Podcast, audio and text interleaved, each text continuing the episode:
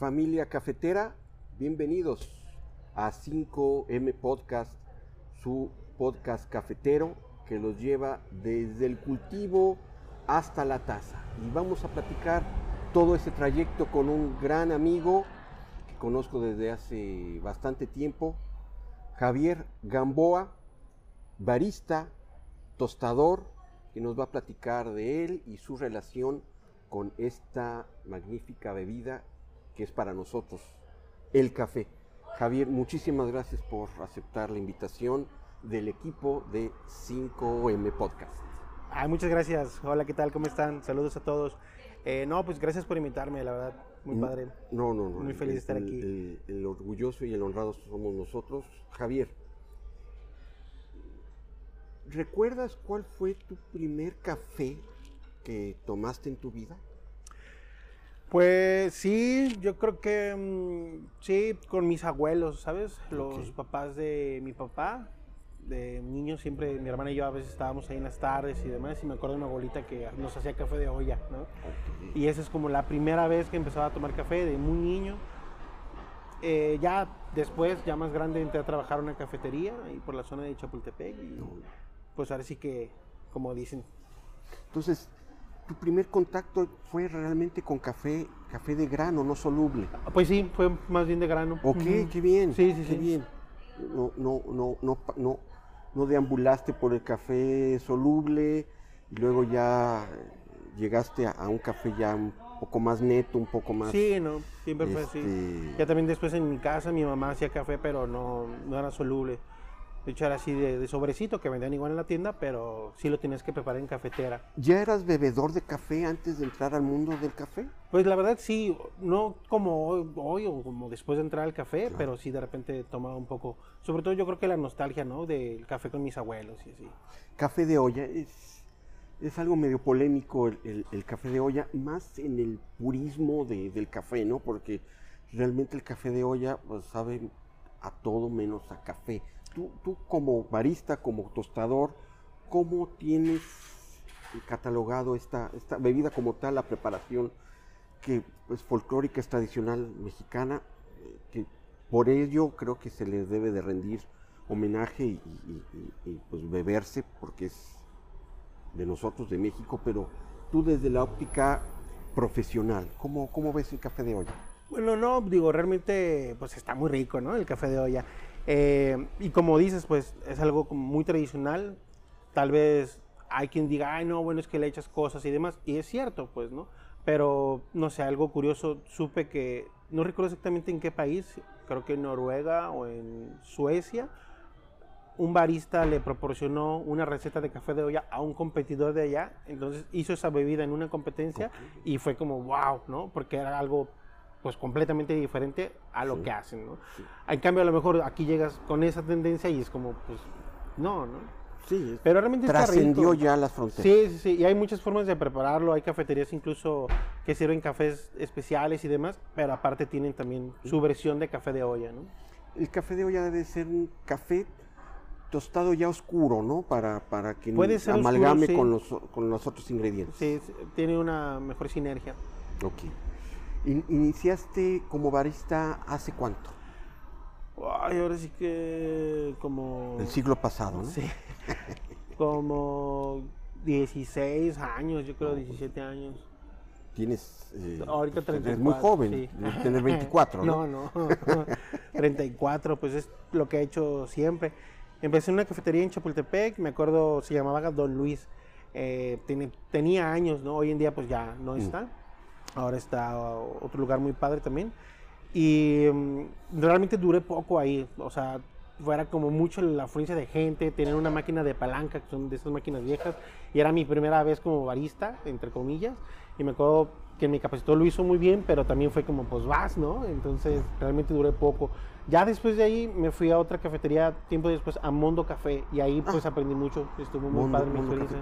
Este, ¿Recuerdas qué café de grano usaban ahí en Don Luis? ¿Moca tal vez? Mm, Fíjate ¿Flor que de Córdoba? sí, no, era moca. Moca. Sí. Muy posicionado aquí Sí, en Guadalajara, sí. ¿no? Más de la... ¿Qué sería Moca un café de primera ola o de segunda ola? Pues no, de primera. De primera ola, es- primerísima. Sí, primerísima ¿no? Tostados muy oscuros, mm, Sí. no, no, para ellos el concepto del tostado medio es... eh, Sí, no, lo existe. ven, claro. Ok, Mondo Café. eh, recuerdo haber ha- hablado con Mateo recién, recién llegado de aquí de, de- de Guadalajara, inclusive se, se quería medio asociar con el dueño de Café Martinique. Oh. Estamos hablando finales de los 90. Sí, El- fácil. el- eh, quería traer, antes de, de que entrara Starbucks, quería traer este concepto a él, ¿no? Sí, tenía pues esa influencia. Mateo venía de Estados Unidos, de Seattle inclusive. Sí. Y, pero estaba padre, realmente creo que pues para su tiempo pues estaba adelantado, ¿no? O sea, Sí. la forma de las bebidas, ya se tostaba, o sea, estaba muy padre. claro. Entonces tú eres de la generación de baristas, eh, pues, no, no- no te quiero decir que eres tan viejo como yo, pero de la generación de baristas pre-Starbucks en la ciudad. Sí, sí, sí, sí. Aunque ya después me fui a vivir a la Ciudad de México. Ok. Y allá fue cuando pues descubrí más el mundo del café. Digo, en Mundo Café preparamos bien y todo, incluso a la primera competencia mexicana de baristas Mm. fue un barista de Mundo Café, Ujú. pero pues, no le fue tan bien. sí. ¿Por qué no fuiste tú? Ah, no, yo de hecho ni no, todavía ni hacía café en, aquel entonces. Pero ya en la Ciudad de México, pues sí, conocí más el mundo del café. Eh, ¿cuál, cuál fue tu acercamiento eh, como barista en ya no cafés comerciales, sino cafés de especialidad? Pues fue paulatino, digo, conforme también se ha ido dando esa tendencia en el café, ¿no? Porque incluso eh, tal vez a mí todavía me tocó cuando eran mezclas, pero no, no mezclas tan oscuro, no Ujú. mezclas ya en todo este medio, ¿sabes? Y como cada vez, o como hoy en día, se ha ido buscando como solo un origen, solo una variedad, Ujú. ¿sabes? Como respetar eso. ¿Guadalajara crees que a nivel nacional estén en, en- en la ciudad donde hay más cafés de especialidad? Tú que has viajado por, por, Pues, por varias ciudades. Sí, digo, realmente ha habido un incremento considerable, aunque también Tijuana, obviamente la Ciudad de México, pero también los cafés que hay aquí creo que son cafés muy buenos o de los mejores, inclusive pues está Fabricio, está Jorge Sotomayor, ¿no? que son campeones, Claro. eh, Pedro, ¿no? También. Y sí, hay muchas cafeterías muy, muy buenas que entienden muy bien como lo que es el café de especialidad. ¿Cuándo diste el salto de, de- de- de la barra? De, de estar atrás de la barra, allá eh, entrar a mezclas y a entrar directamente al tostador. Pues fue un camino un poco largo porque como involucrarme más en el desarrollo de un café o una mezcla fue desde que empecé a competir. Sí, fue ya hace bastante tiempo. Eh, y empecé a tomar cursos de tostado, incluso mucho antes de ya realmente empezar a tostar, porque tomé como cuatro o cinco, ¿sabes? Como empezaba ya a entender el proceso de, de tostado y ya después empecé a tostar. Ya fue cuando regresé incluso, porque en la Ciudad de México viví como cinco años y ya cuando regresé a Guadalajara ya me metí de lleno a un tostador. ¿Cuán- ¿Cuántas competencias has participado?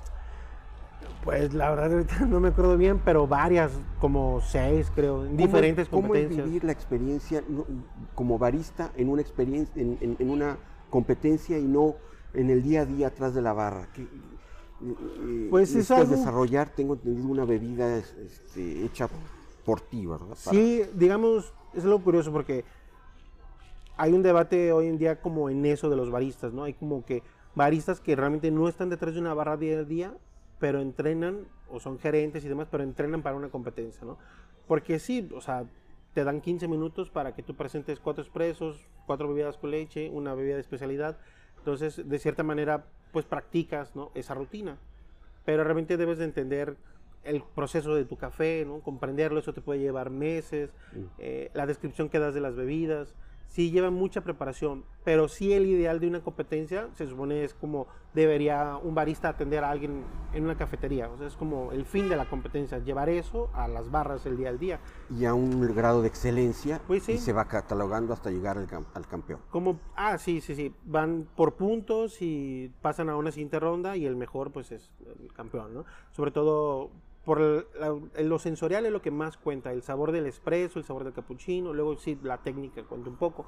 Pero eso está padre porque nos llevó a que, por ejemplo, hace muchos años, no sé, tú le preguntabas a alguien en un café, como, oye, ¿de dónde es tu café? Y muchos era como, uy, no, es de México. mezcla de la casa o, ¿sabes? Algo secreto, pues, sí, sí, sí. Y no había muchas veces, pues, un conocimiento y, pues, decían eso, ¿no? Entonces, las competencias han ayudado a que los baristas tengan mayor conocimiento de su café. Hoy en día tú vas a una cafetería y les dices, oye, ¿de dónde es tu café? Y inmediatamente te dan toda una descripción porque realmente lo conocen.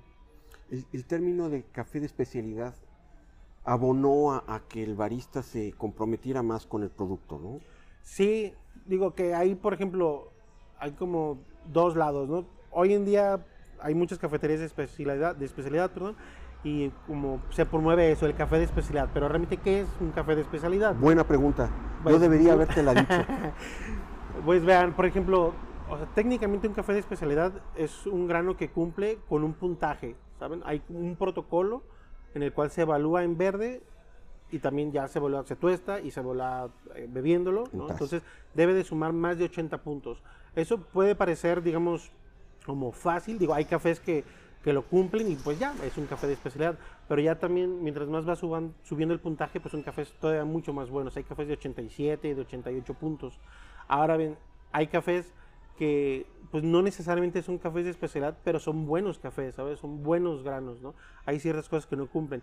Ahora también hay muchos lugares en donde pues quieren venderlo como, ah, sí, el café de especialidad, pero tal vez no comprenden todavía ese rollo, ¿no? Como tal son, varios matices, ¿no? Hay buenos, hay, hay, malos, regulares, buenos. Muy buenos, excelentes. Eh, excelentes y extraordinarios sería el, punto máximo. Sí, así y ya entre el diferencial entre un extraordinario y un excelente son muy pequeños puntos, pero que pues una taza de un café extraordinario pues es toda una experiencia. Sí, la verdad que sí.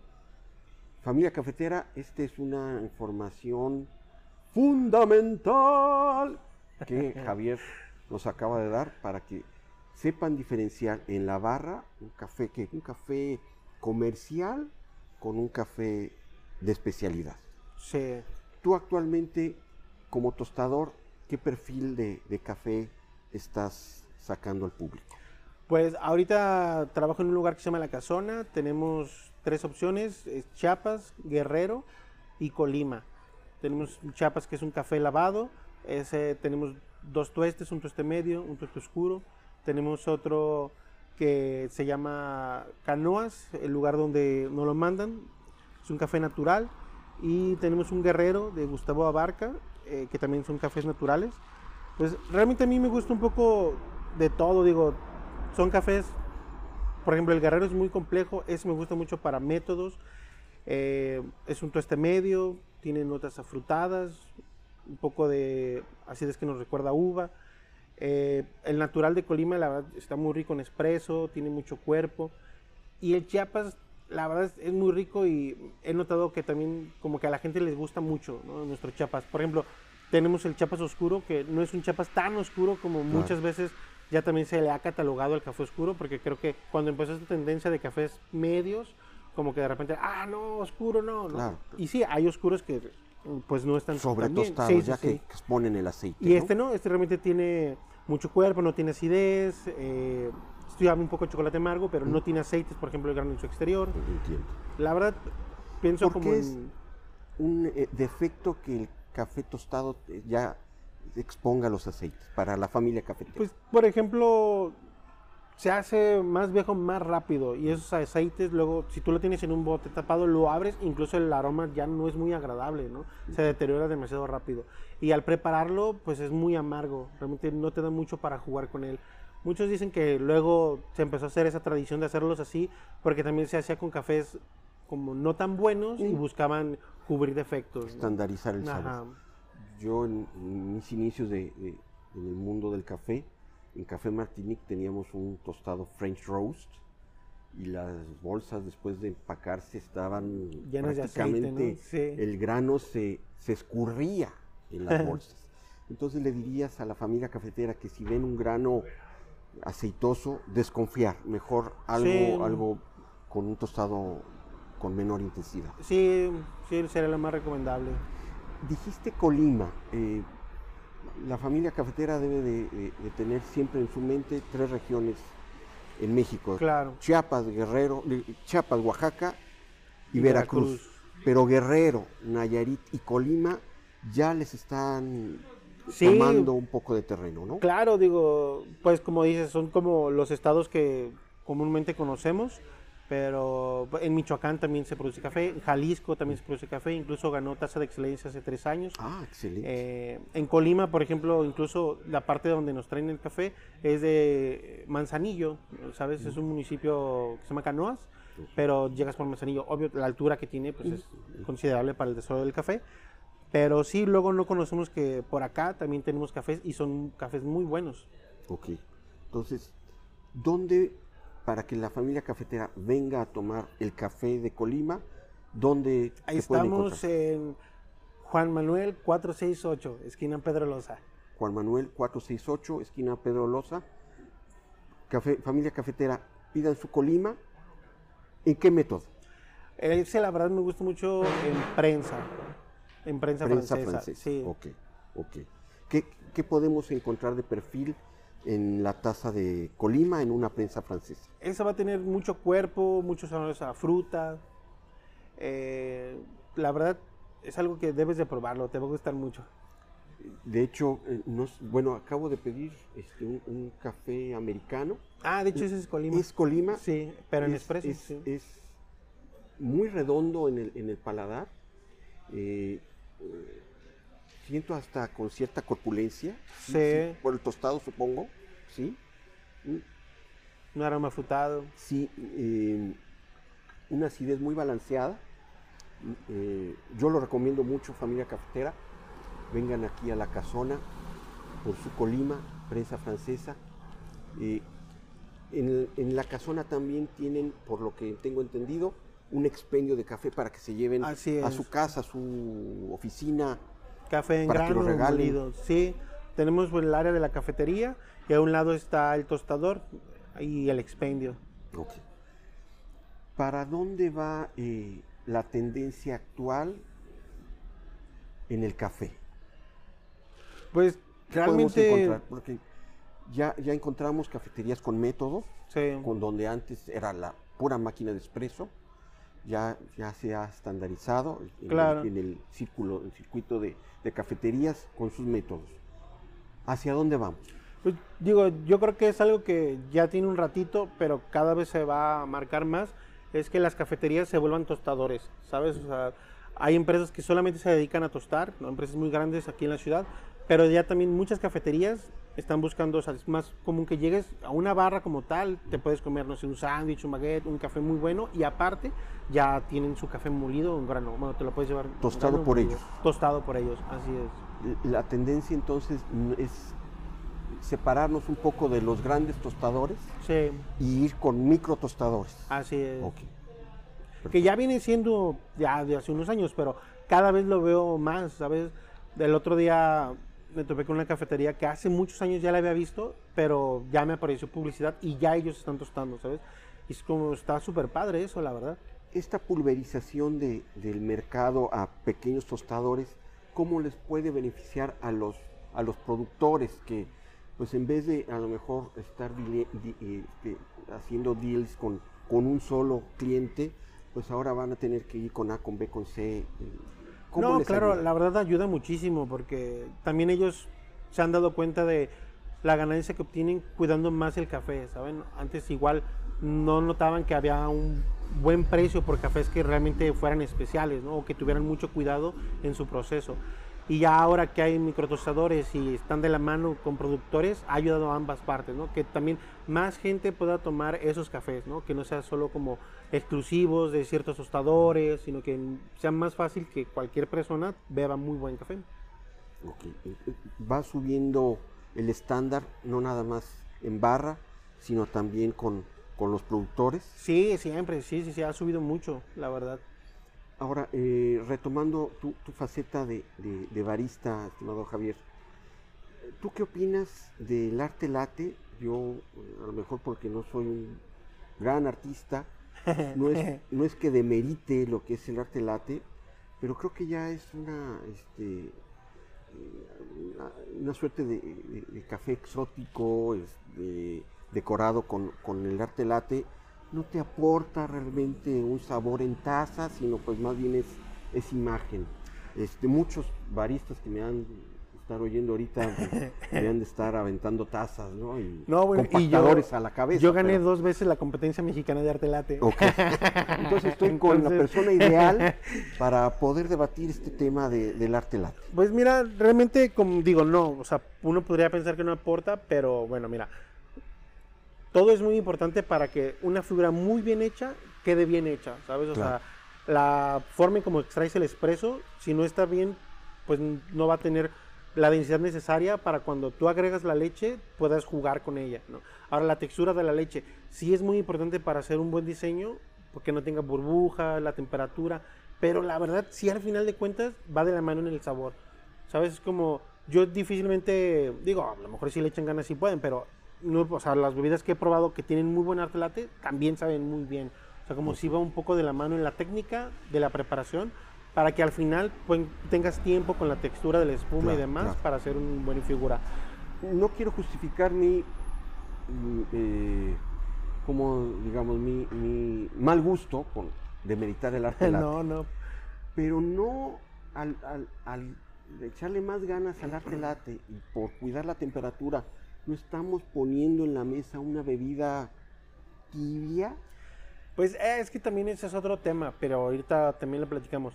Una de las cosas que ha funcionado con los de arte latte es como fue un boom también, ¿sabes? Así, muchos lugares era como, ah, hacen arte latte, pues ya te daba una, una idea Sí, del tipo del de estándar. cafetería o del estándar. Sí. Y sí, muchos baristas han empezado a querer ser baristas como por ese rollo del arte latte.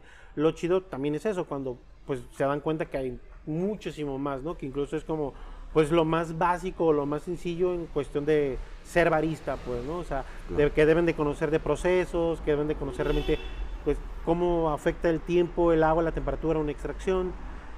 Ahora bien, creo que en cuestión de la temperatura, pues es cuestión de gustos, la verdad creo que estábamos mal acostumbrados como a que lo vamos a beber y ya nos estamos quemando, ¿sabes? En realidad, pues sí, hay un estándar que se recomienda que puede oscilar entre 45, 55 grados centígrados, pero es cuando es como más dulce la bebida, pero hay quien lo va a ver como, pues no, o sea, está completamente fría, ¿no? Se les va Claro, a hacer. claro. Pero digo, como que lo ideal sería que te sirven tu bebida, sea la que sea, y lo ideal será que puedas en ese momento beberla. ¿Sabes? Como que no sea de, ah, bueno, No ahí está, porque- pero espérate tres minutos, porque sí, si sí, no... ok. Eh, hay como tres paradigmas muy clavados en, en el consumidor de café que quisiera eh, platicar contigo. El café es negro, el café es amargo y el café debe estar muy caliente. Y, y- y- y abonando con este tema del arte latte que no necesariamente tiene que estar ahora, Sí, no. eh, quemarte. Esos tres paradigmas, ¿tú cómo, cómo los ves ya como un barista y un tostador de café de especialidad? Pues, no sé, es como un dicho ahí, ¿no? Que puede sonar bonito de repente, ¿no? Eh, pero no, pues realmente el café no tiene uno ni que estar amargo, ¿no? Tiene muchas otras cosas que puedes encontrar. Recordemos que la semilla pues viene de una fruta. Eh, el color incluso, pues no, tampoco, porque también dependiendo del proceso, agarran otro tono, o sea, que no es negro, negro, negro, negro, ¿no? Es como lo que se creía antes, ¿no? Así como debería de ser, ¿no? Sí, un, un- tema de, de- de- de ya de, de generaciones Sí, atrás. sí, sí, sí. Estimado Javier, muchísimas gracias por eh, estar aquí en los micrófonos de 5M Podcast. Familia Cafetera, esta es una eh, eh, entrevista con información fundamental para todos ustedes. Espero que se la hayan pasado tan genial como nosotros. Muchísimas gracias familia cafetera por escucharnos y síganos en arroba 5M Podcast en Twitter. 5 con letra. Gracias.